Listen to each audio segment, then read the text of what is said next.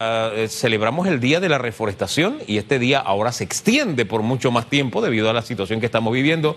El ministro de Ambiente, Milciades Concepción, nos acompaña. Señor ministro, buen día. Buenos días a todos. Muchas gracias por la entrevista. Oiga, muy lleno de colores ese escenario y de libros también su escenario, pero me gusta ese cuadro, mire. Un cuadro que lo adquirí hace más de 15 años en una feria de artesanía en Atlapa, que es de una artesana, de una artista panameña de Betania, no me recuerdo en estos momentos su nombre, pero muy bello ese cuadro. Así, pero es pintura. ¿Qué, qué, es, es como de hilo a mano, hecho a mano. Es como si lo tocas, parece una alfombra, es puro hilo, hecho a mano. Así, ah, bueno, la verdad es que, que, llena de color la pantalla. Gracias. Además, viene muy al caso con eh, lo que vamos a hablar el día de hoy, el día de la reforestación o el mes de la reforestación. Pero antes, señor ministro, yo quiero aprovechar. Hace unos días, démenos disculpas, pero aquí estuvimos hablando de usted. El asunto es que aquí hablamos bien de la gente, hablamos bien de la gente a sus espaldas. Y sacamos una fotografía cuando usted estaba sembrando un árbol y destacábamos el aspecto de que usted estaba ahí después de haber pasado por el trance de, COVID-19. El tema este de la recuperación, hace como un mes, más de un mes yo lo entrevisté y usted me habló que no era fácil la recuperación, insomnios, un poco de estrés, nervio, eh, la energía que le faltaba, etcétera. Quiero saber cómo va esa evolución y no es una consulta médica, es la parte humana. Quiero conocer esa parte humana, su vivencia diaria. Sí, muchas gracias por esa pregunta porque creo que debemos hacer docencia con todos los que están padeciendo y han padecido el COVID-19. No es una enfermedad fácil.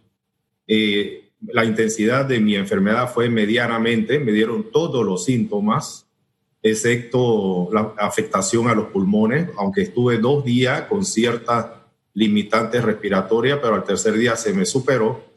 Eh, una vez se me dio la alta con dos pruebas negativas, eh, prácticamente demoré como dos meses en la recuperación porque el cuerpo queda físicamente muy agotado, los órganos internos, la gran mayoría se inflaman y la desinflamación es poco a poco eh, la fatiga mental también, no puedes hacer mucho trabajo intelectual después de dos horas, te cansas mucho. Así que prácticamente a tres meses, eh, tres meses y medio, eh, que cuando me inició esta enfermedad, 15 días después de eso, pues ya nos dieron de alta, pero la recuperación nos duró dos meses. Así que hay que cuidarse, no es fácil esta enfermedad, una vez le den de alta, siga cuidándose, no haga esfuerzos físicos ni mentales, porque puede eh, recaer en otro tipo de enfermedades y si padece de enfermedades eh, preadquiridas eh, anterior al COVID, se puede complicar aún más. Así que les recomiendo a todos los que han padecido esta enfermedad que, la, que una vez que se recuperen, que le salen negativa o clínicamente ya no tienen los síntomas, se queden en su casa 15, 30 días trabajen eh, a bajo ritmo y donen plasma. Es importante donar plasma porque eh, ayudamos a alguna persona que ha salido, perdón, a, las personas que están padeciendo del COVID. Eh, y así lo ayudamos. Pocas personas están donando plasma. Nosotros donamos plasma y no hay ningún problema, es algo seguro eh, esos anticuerpos que nosotros donamos se recuperan. Yo conversé con muchos médicos porque también tenía mis aprensiones.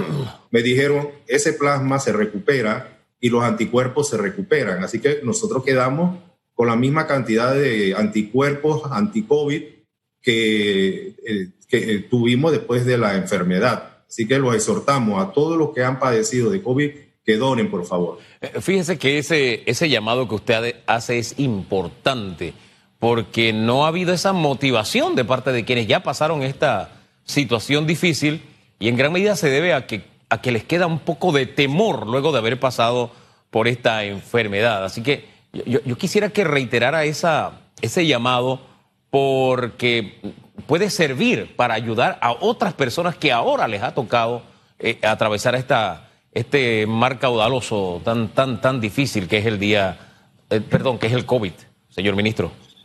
Mire, le voy a contar una anécdota. Cuando yo estaba donando, había una persona que estaba donando y me dijo, conversamos, porque los dos estábamos en la sala de donación de plasma en la calle Seguro Social, creo que es en el cuarto piso, quinto, y él me dijo que era la segunda vez que estaba donando y me dijo que no había tenido ningún problema y comencé de nuevo a investigar, a investigar y hace unos días me llamó una persona, me dijo, Milciades, tengo un familiar que tiene COVID, ¿puedes donarme? Yo, eh, yo, yo, sé que tú donaste, yo con mucho gusto eh, nuevamente puedo donar, pero a los minutos me llamó y, me dijo que ya habían conseguido otro donante.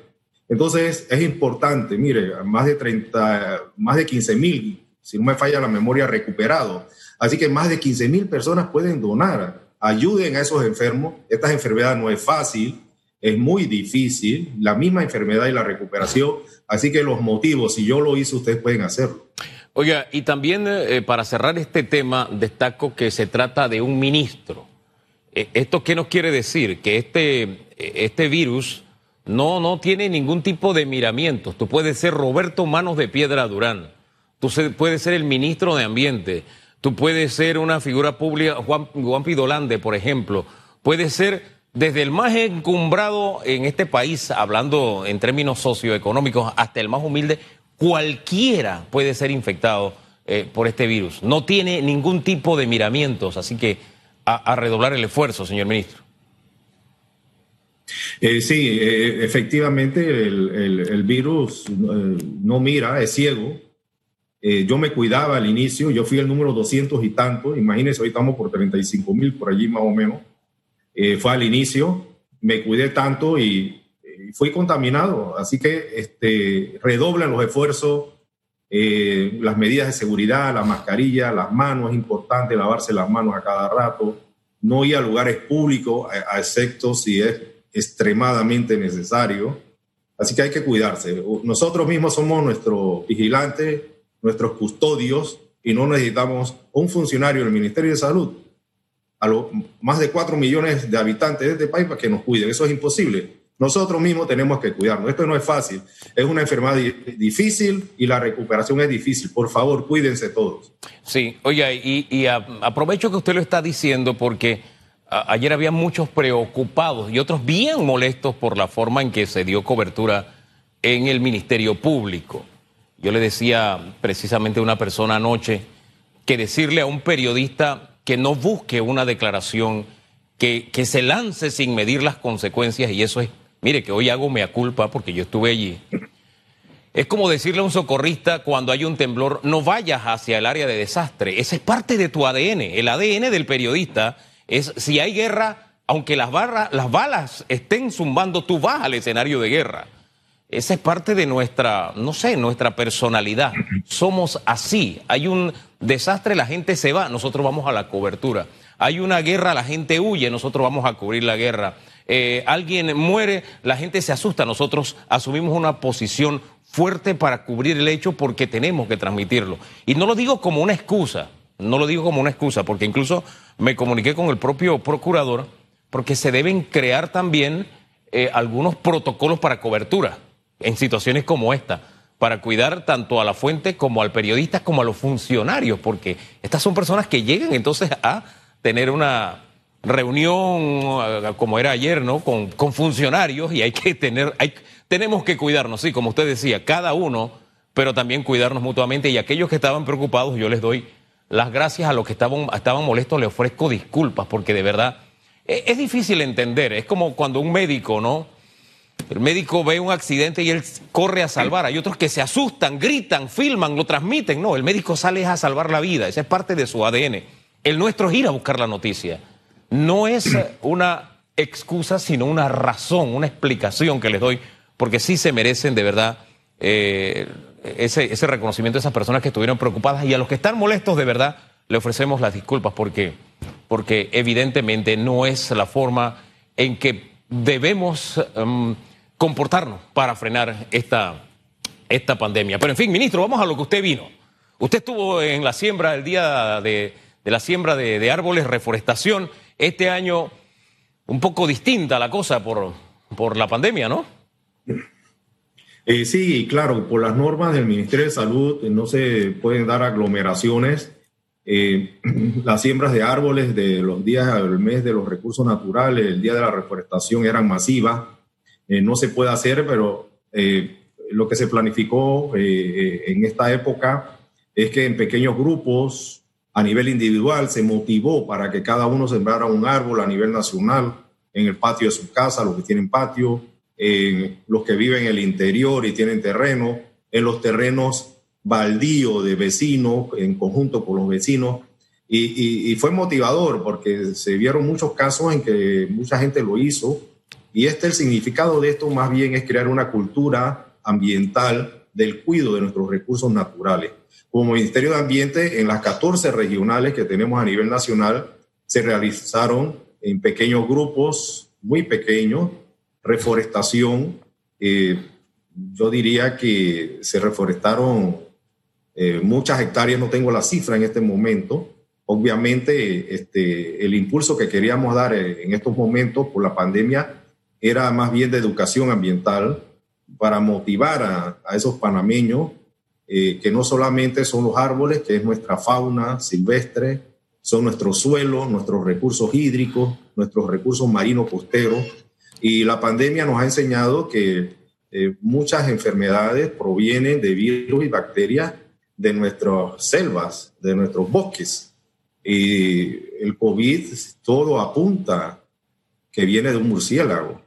Entonces, es importante y ya está comprobado de, enfermedades y pandemias del pasado reciente, al inicio del siglo, eh, que muchos de estos virus provienen de, de nuestros bosques por alteración que hacemos los seres humanos de, los, de nuestro ecosistema. Así que hacemos un llamado en el caso de la, en, eh, en, estos días de los recursos naturales, en el mes de la reforestación, el día de reforestación, de que hay que hacer mucho más. Hay un despertar ambiental, pero no es suficiente. La velocidad de ataque a nuestros recursos naturales es mayor que, ese, que esa creciente preocupación por nuestros ecosistemas. Así que eh, instamos pues a los ciudadanos a que juntos, así como estamos combatiendo entre todos el COVID, combatamos, tenemos que combatir entre todos eh, aquellos panameños que aún están contaminando, deforestando, eh, atacando nuestra fauna, nuestra flora, nuestro suelo, contaminando nuestros ríos, nuestras aguas, y ahora con los efectos del cambio climático, mire, tenemos una crisis ambiental por el cambio climático, por los efectos del cambio climático.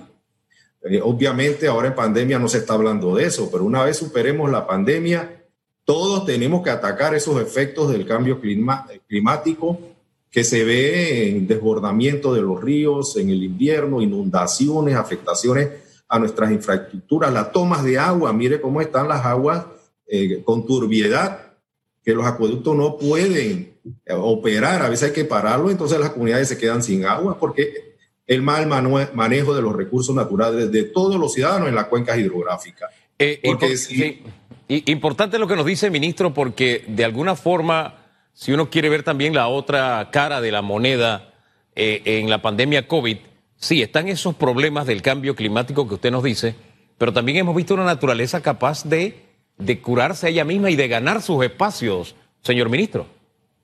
Sí, eh, eso es indicativo de que si dejamos de atacar a, nuestra naturaleza, ella tiene las capacidades naturales y más en nuestro país tropical como Panamá, que hay una alta humedad relativa, mucha precipitación y una gran biodiversidad. Si usted deja en el interior un terreno que ha estado utilizando para pasto o para sembrar algunas cosas, si lo deja descansar cinco años, en cinco años es un, bosque secundario, se regeneró solo. Entonces, esa es otra de las estrategias que estamos implementando en el Ministerio de Ambiente para recuperar ese más o menos 40% de, de, la ausencia de bosques, es el, más o menos el porcentaje de deforestación que tenemos en el país, eh, un 60% de cobertura boscosa, eh, para recuperar, no solamente sembrar un árbol o sembrar muchas hectáreas, sino también dejar que esas hectáreas eh, que hemos estado utilizando por muchos años, la dejemos tranquila y la naturaleza sabia se recupera. Fíjese que esas áreas que usted dice de bosques secundarios, cuando se regenera la, propia tierra, se sana a ella misma, no es solamente el bosque, la vegetación, sino que de inmediato ya comienzan las especies a llegar, los pájaros, etcétera. Eh, diferentes especies comienzan a llegar a ese lugar y en Panamá hay una costumbre eh, en algunas personas y es que de pronto compras un terreno, unas dos hectáreas, entonces como eh, simplemente lo tienes como propiedad, lo que haces es que la deforestas y le pones el letrero y le pones ahí el folio, asiento, qué sé yo, todo del, del terreno porque tiene dueño. Pero es una tierra que no se está utilizando, que es inútil. De pronto buscar la forma que en vez de que esa tradición continúe, la gente se sienta motivada a, sí, le pongo mi letrero, pero necesito deforestarla, que, que esté llena de, de naturaleza y llena de vida, porque eso es sinónimo de vida, naturaleza es sinónimo de vida, señor ministro. Sí, se habla mucho aquí en Panamá de la ampliación de la frontera agropecuaria, que no es más que eh, nuestros agricultores, nuestros ganaderos eh, penetran al bosque para aumentar su hectariaje de, de pastos, o de áreas para la agricultura. Nosotros queremos decirle que esa práctica es ilegal. Eh, se puede hacer siempre y cuando se, solicite permisos al Ministerio de Ambiente y el Ministerio de Ambiente hace una evaluación técnica de, producto de esa evaluación. Eh, se puede otorgar o no otorgar los permisos para ampliar la frontera agropecuaria. Nosotros estamos vigilantes y estamos haciendo cumplir las normas ambientales que nadie, absolutamente nadie puede deforestar, deforestar sin permiso. Entonces, esa es una práctica que se ha hecho costumbre desde hace más de 60 años, 70 años en nuestro país y nadie la ha regulado. Y por ley hay que regularla. Entonces, miren que el 90% de la deforestación en nuestro país es producto de esa actividad. El 90%. Solamente el 10% es de los permisos de aprovechamiento forestal, es decir, los permisos legales que da ANAN anteriormente, hoy día el Ministerio de Ambiente. Entonces, y, que en estos momentos hay una moratoria hasta septiembre por un año y estamos evaluando si la prolongamos, porque nosotros tenemos que hacer un freno a la deforestación y la atacamos, estamos atacando verticalmente con la sociedad que se ha incrementado las denuncias ambientales porque con la Policía Ambiental, la Policía Nacional, Senafron, Senan, hemos hecho un equipo fuerte y estamos combatiendo en la medida de las posibilidades eh, la deforestación y los delitos y faltas administrativas ambientales a nivel nacional. Eh, señor ministro, cerremos con quienes de alguna forma quieren sumarse a este mes de la reforestación. ¿Tienen ustedes plantones a disposición? ¿Cómo hacen? ¿Se llama? ¿Ustedes se los llevan a la casa? ¿Qué, qué, tienen dispuesto, dispuestos ustedes como alternativa para este año? Eh, sí, para nosotros el día de la, reforestación y el mes de los recursos naturales eh, son los 365 días del año, los 12 meses del año. Aunque en el calendario dice que junio, ya pasó, ya estamos en, julio, eh, es el mes de junio, ¿no? Es para resaltar estos valores y elevar la cultura ambiental del país. Pero sí, nosotros al principio de la época lluviosa, en todas las regionales tenemos, en las 14 regionales del Ministerio de Ambiente tenemos plantones. En cada regional tenemos, oscila dependiendo de la, de la regional, entre 20 mil a, a 200 mil plantones, que más bien es para ese apoyo inicial, pero necesitamos, y cada vez cada, las empresas privadas incorporan mucho más a estos programas de reforestación, inclusive las compensaciones de los estudios de impacto ambiental eh, se traducen muchas veces en reforestación y, en esa forma hemos estado reforestando a través de los últimos, diríamos, cinco años, eh, miles de hectáreas, miles de hectáreas. Pero estamos afinando ese programa porque no solamente basta en sembrar, sino cuidarlo por cinco años. Porque si usted siembra un plantón hoy, es como un bebé. Eh, la madre eh, da luz a un bebé, pero lo tiene que cuidar. Si no lo cuida, se muere el bebé. Es lo mismo con un árbol. Y los primeros cinco años son vitales. Y lo que ha sucedido en años anteriores es que la gran mayoría de esos árboles han muerto. Eh, y eso nosotros no lo queremos. Si vamos a sembrar 10 hectáreas solamente en una jornada, hay que darle mantenimiento por esos 10 años. Pues, perdón, por esos cinco años iniciales. Entonces, exhortamos a la comunidad que se acerquen a las regionales del Ministerio de Ambiente para que reciban asesoramiento, para que en conjunto hagamos eh, acciones de reforestación. Nosotros podemos colaborar inicialmente con plantones eh, pero obviamente esta es una tarea de todos, como dice el artículo 119 de la Constitución Nacional, eh, es deber de todos los panameños proteger nuestros recursos naturales. Oiga, pero esa tarea esencialmente la tienen ustedes, ya el tiempo se nos acabó como autoridad y ahí el señor Humberto Izaza nos manda unos camiones cargados de tuca, dice que desde el área de Darién. Ese es un tema que vamos a dejarlo en el tintero para la próxima, señor ministro, que el tiempo se nos fue, pero le agradecemos su participación esta mañana, ¿sí? Bendiciones. El ministro Concepción, el Concepción